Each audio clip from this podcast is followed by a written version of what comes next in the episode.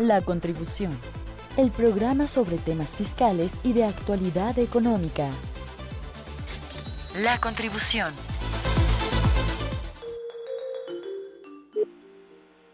Hola, hola, ¿qué tal? Qué gusto que nos acompaña en la frecuencia de Radio Universidad en esta tarde de jueves 3 de diciembre.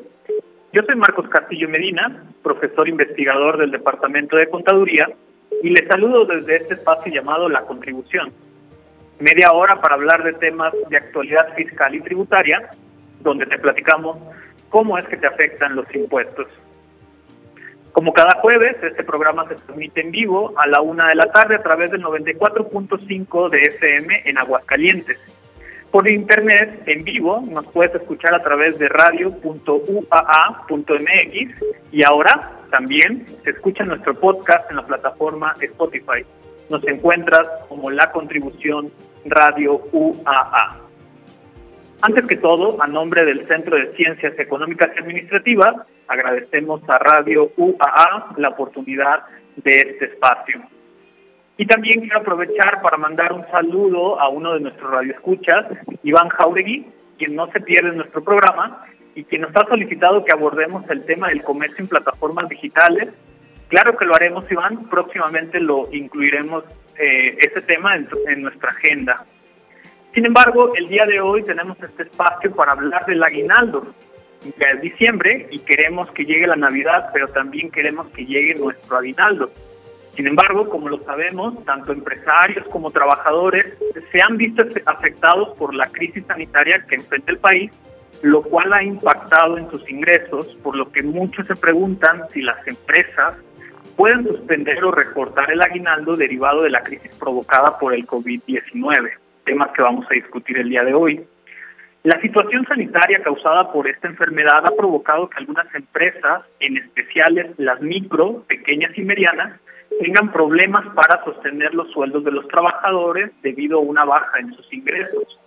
Sin embargo, sabemos que el aguinaldo es un derecho de los y las trabajadores establecido en la Ley Federal del Trabajo, específicamente en el artículo 87. De todos modos, se hace la recomendación que ante cualquier duda relacionada con el pago de, de este derecho, la Procuraduría Federal de Defensa del Trabajo, la PROFEDES, ofrece los servicios de orientación, asesoría, conciliación y representación jurídica con la finalidad de realizar las acciones ordinarias y extraordinarias necesarias ante las autoridades del trabajo. Sabemos que por esta contingencia los acuerdos entre los trabajadores para pactar tal vez reducción de los sueldos o de las jornadas laborales es hasta el momento o ha sido una alternativa que tiene muchos patrones para preservar el empleo y la continuidad de los negocios. En el caso de que los trabajadores hayan firmado un convenio para reducir su sueldo, eh, pues hay que recordar que no se afectan las prestaciones de los trabajadores. Con esto quiero decir que deben de recibir su aguinaldo íntegro. Sin embargo, para más detalles, eh, está aquí con nosotros. Tengo el gusto de que nos acompañe la maestra Marcela Velasco Jauregui.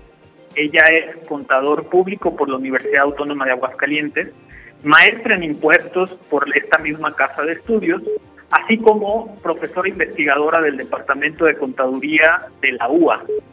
Además, es socia de la firma MBJ Estudio Fiscal. Maestra, buenas tardes, bienvenido a este, bienvenido a este espacio de radio que también es tuyo. Hola, buenas tardes, muchas gracias por la invitación. Este, vamos a hablar de del aguinaldo, que es un tema muy actual, está de moda y pues creo que todos anhelamos el aguinaldo, ¿verdad? Así es, maestra. Y antes que todo, me gustaría iniciar con una pregunta que a lo mejor suena obvia, pero platícanos, ¿qué es el aguinaldo y quiénes lo reciben? Bueno, el aguinaldo es una prestación que tenemos todos los trabajadores que somos subordinados y esta prestación tiene la obligación el patrón de otorgárnosla, ¿sí? Hay algo muy muy puntual que tenemos que decir que ese esa prestación tiene que ser en efectivo. ¿A qué me refiero con efectivo? Bueno, hay luego personas que te dicen, No, a mí no me lo dieron en efectivo, me lo dieron en vales de, me lo dieron en, ¿cómo se llama? En, me lo depositaron, o me dieron un cheque, o me hicieron una transferencia. Efectivo se refiere a todo eso. Lo que no se vale es que te den un bien a cambio del aguinaldo o que te digan, te doy vales de despensa a cambio del aguinaldo. O sea, la prestación que vamos a recibir como aguinaldo forzosamente tiene que ser en efectivo. Muchos de los trabajadores hemos sido empáticos con la situación, pero entonces estaría prohibido que el patrón me diga, sabes que no tengo cómo pagarte el aguinaldo, te doy esta computadora, te ofrezco esto, no se puede pagar en especie. No, el aguinaldo no se puede pagar en especie. Forzosamente es en moneda, es decir, en efectivo. Ahora, ¿se puede renunciar al aguinaldo? ¿Qué quiero decir? Renunciar al aguinaldo, ¿qué quiero decir? Bueno, a lo mejor el patrón no me lo puede pagar y me dice, no te puedo pagar aguinaldo, no lo voy a hacer. Eh, ¿Se puede renunciar o alguna parte de esto se puede reducir?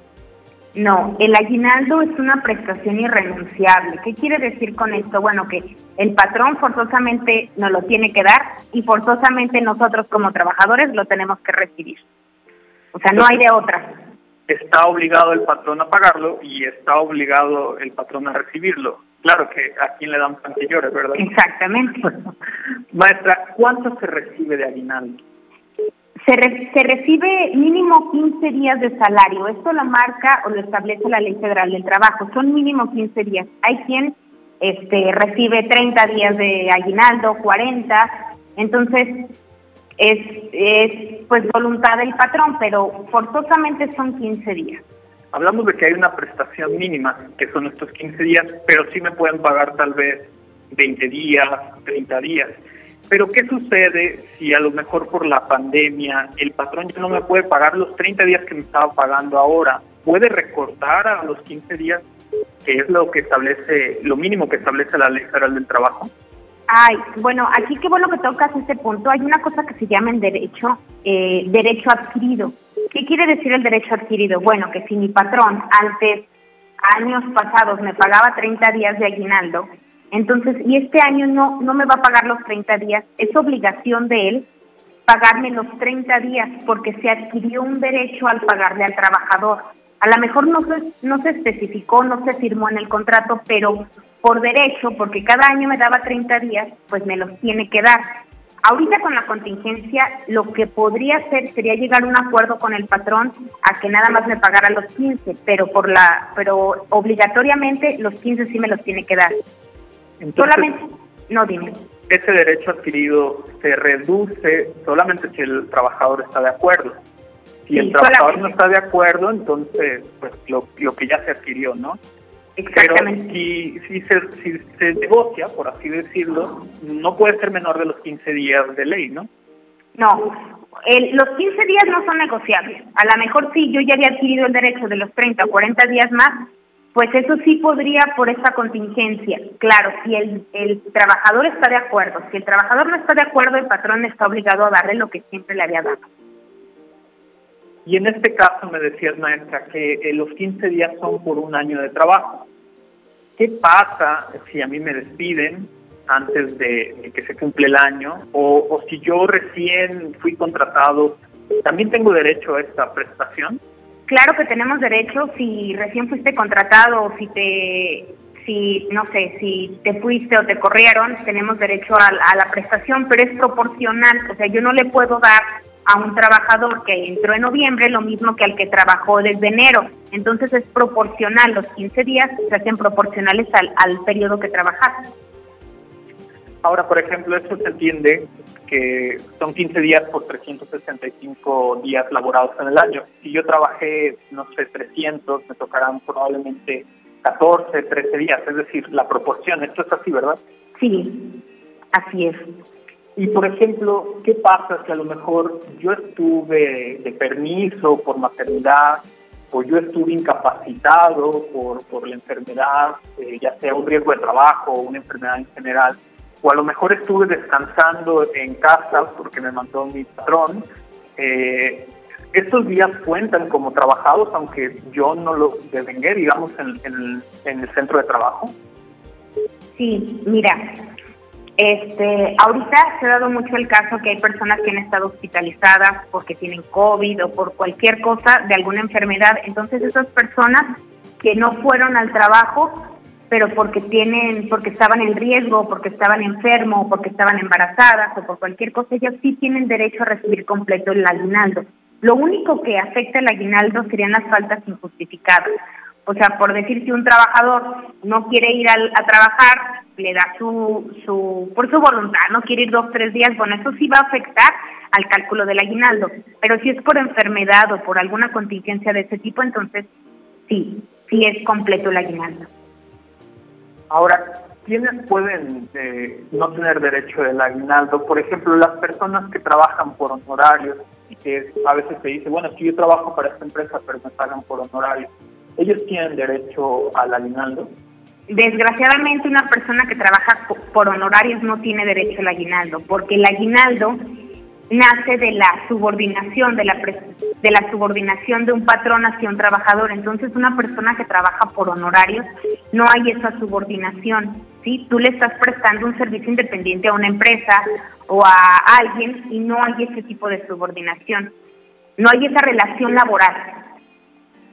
De acuerdo, maestra, vamos a hacer un corte institucional, regresamos a la contribución y al regreso te quiero preguntar, ¿y qué pasa con los trabajadores informales?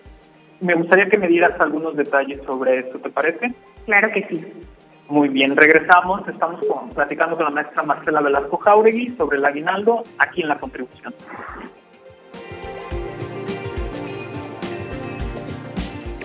momento continuamos. La contribución. Radio Universidad. Proyección de la voz universitaria.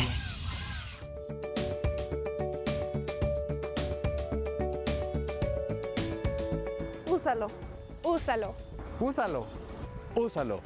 Úsalo. Si te cuidas tú, nos cuidamos todos.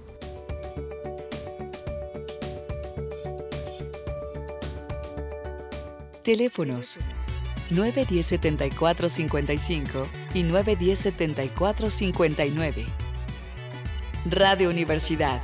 Cultura. Educación. Política. Sociedad. Tecnología. Controversia. Charla. Opinión. Análisis. Porque sí, somos la generación que lo juzga todo. La generación que está viviendo una revolución. Millennials por la paz. Sábados 9.30 am por Radio Universidad 94.5 FM Proyección de la voz universitaria. Usted escucha. Radio Universidad. Proyección de la voz universitaria. Ya estamos de vuelta. La contribución. Ya estamos de vuelta. La contribución de regreso en la contribución con la maestra Marcela Velasco Javi. Estamos hablando del aguinaldo. Maestra, antes de salir de corte te preguntaba, ¿y los trabajadores informales? Bueno, ¿qué entendemos por trabajadores informales? Tal vez aquellos que sí trabajan con una persona, pero que no están dados de alta. ¿Ellos también tienen derecho a recibir el aguinaldo? Claro, tienen derecho porque hay una relación laboral y les obliga a los 15 días. O sea, independientemente, perdón, si están dados de alta o no están dados de alta en el seguro o si se reconocen como trabajadores mientras, mientras existe esa relación laboral, esa subordinación, entonces tienen que recibir el aguinaldo. Si yo no tengo contrato y como dices no estoy dado de alta en el seguro, de todos modos, por el, eh, una relación de laboral de trabajo, de, perdón, de palabra, también tengo ese derecho. Claro que sí. Maestra, y con este tema de, que recibamos el aguinaldo, pues muchos estudios dicen que, genera una expectativa en el trabajador, que todavía no lo recibimos y ya estamos pensando en qué gastarlo. ¿Qué recomendación nos daría para usar el aguinaldo? Este, bueno, yo creo que lo ideal sería, creo que hemos pasado un año muy difícil, todos tenemos ilusiones de comprar, de tener, de todo, pero yo creo que este año, si en todo se recomienda, en este año tengan un especial este, cuidado en ahorrar una parte.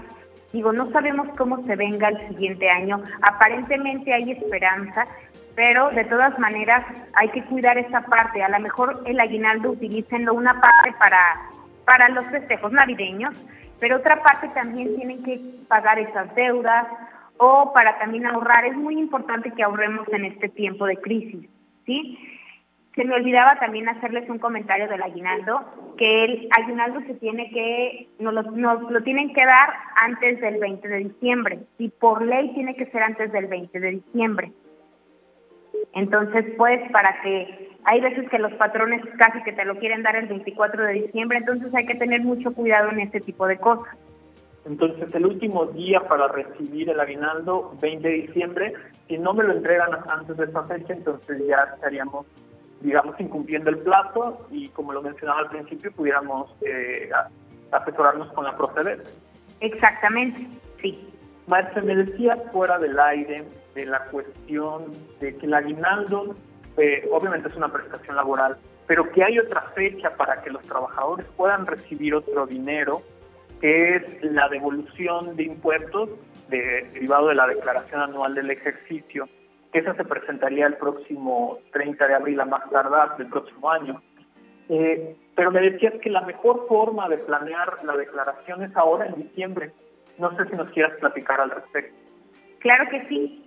Bueno, platicábamos en el corte que en diciembre es el mes donde nosotros todavía podemos como, como revisar nuestra situación por el ejercicio fiscal. ¿Qué quiere decir esto? Bueno, todas las personas que somos subordinadas, subordinadas o todas las personas que trabajamos, podemos, podemos pedir una devolución en abril. Todas las personas físicas podemos pedir una devolución de impuestos en abril. Creo que ahorita va a ser muy necesario, pero para poder pedir esa devolución en abril yo tengo que haber metido deducciones personales. ¿Qué significa meter deducciones personales? Bueno, son esos gastos que me permite la ley, que generalmente son consultas médicas, eh, honorarios dentales, gastos funerarios, este, intereses de un crédito Infonavit que tenga. Entonces, ahorita sería cuestión de en este mes, que es diciembre, revisar qué gastos tengo para en, abril poder recibir esa, esa parte de, del impuesto, ¿sí? que me puede devolver a mi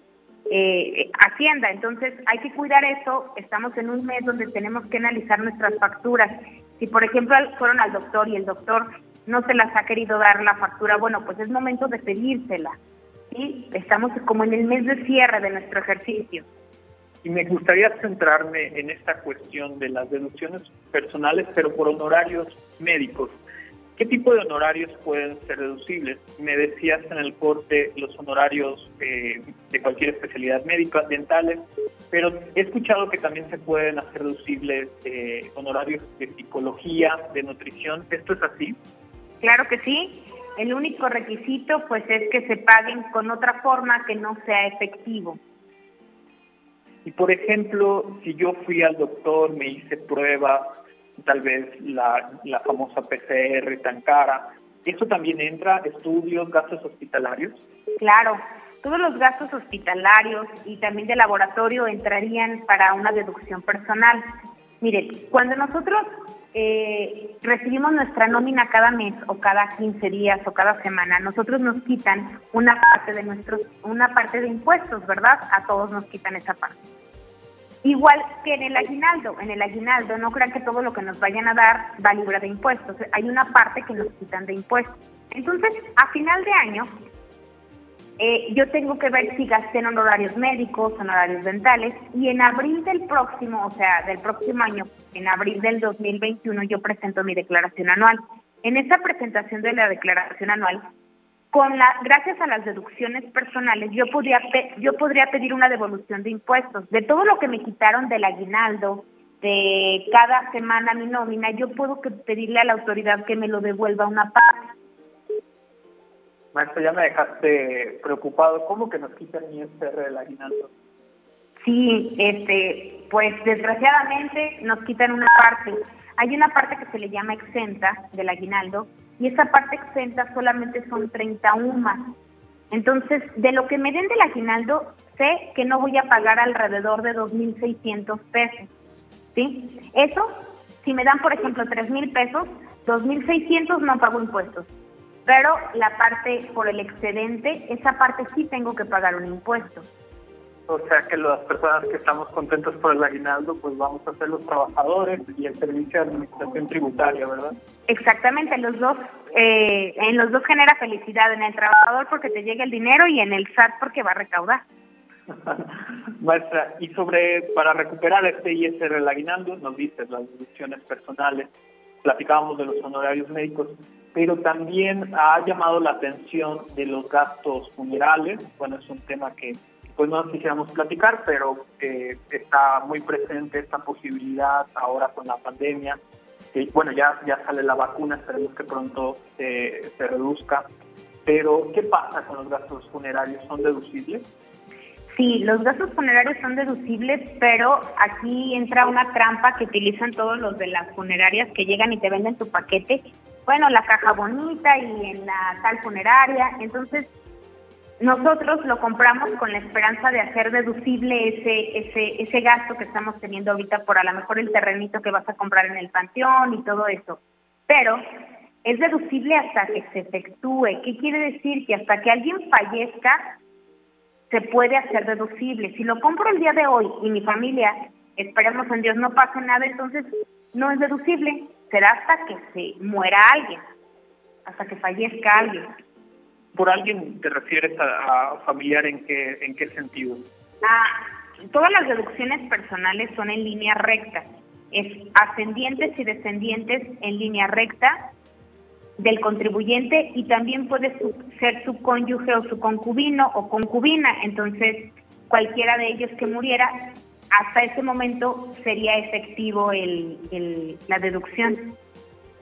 Maestra, y también me decías de que son deducibles los intereses por créditos hipotecarios de la casa del contribuyente. ¿Qué especificaciones hay al respecto de eso? Pues que el contribuyente solamente tenga una casa, o sea, a lo mejor si está pagando dos créditos, nada más el crédito de una entraría como una deducción. Si tienen casa chica y casa grande, pues decidanse cuál quieren que entre en la, en la deducción, nada más es una. Y este, si yo tengo un crédito tal vez del Infonavit o un crédito cofinanciado o directamente con una institución bancaria, pues entonces prácticamente voy a tener una devolución de saldo a favor. Sí, efectivamente, todas las personas este, que estén ahorita pagando un crédito, siempre les va a salir eh, un, saldo a favor de, impuestos. Entonces, luego lo dejan por decir, ya no quieren hacer la declaración, le tienen miedo que porque el SAT me va a buscar o algo, no. Si ustedes están pagando un crédito Infonavit, yo les recomiendo que en abril hagan su declaración anual porque seguramente van a tener un saldo a favor. Entonces, ahorita en tiempo de pandemia y de crisis, pues todos queremos ese saldo a favor. Maestra, se nos empieza a acabar el tiempo, pero como último punto de deducción, eh, otra cosa que se vio afectada en la pandemia, las escuelas, ¿las colegiaturas son deducibles? Claro, este, la, la colegiatura es deducible de preprimaria hasta técnico superior. La de universidad no, pero y, mm, todas son deducibles de prepri hasta técnico superior y es por hijo. ¿sí? Hay un límite, obviamente, pero la deducción es por hijo. También las colegiaturas. También tiene que ser pagada por transferencia, tarjeta, ¿verdad? Claro, sí. Maestra, pues desafortunadamente ya se nos acabó el tiempo de este programa. Estoy, estamos muy agradecidos eh, eh, que nos acompañes en esta misión. Pues te esperamos pronto para que nos des más detalles sobre este tema de la declaración anual, ¿te parece? Claro que sí, espero una invitación en abril. Muchísimas gracias, claro que sí. Y bien, agradezco a Ale de los Ríos, al joven Alejandro, que el día de hoy también nos estuvo apoyando para la realización de este programa. Y sobre todo le agradezco a usted el favor de que nos escuche. Yo soy Marcos Castillo Medina y los espero el próximo jueves con más novedades fiscales. Hasta pronto.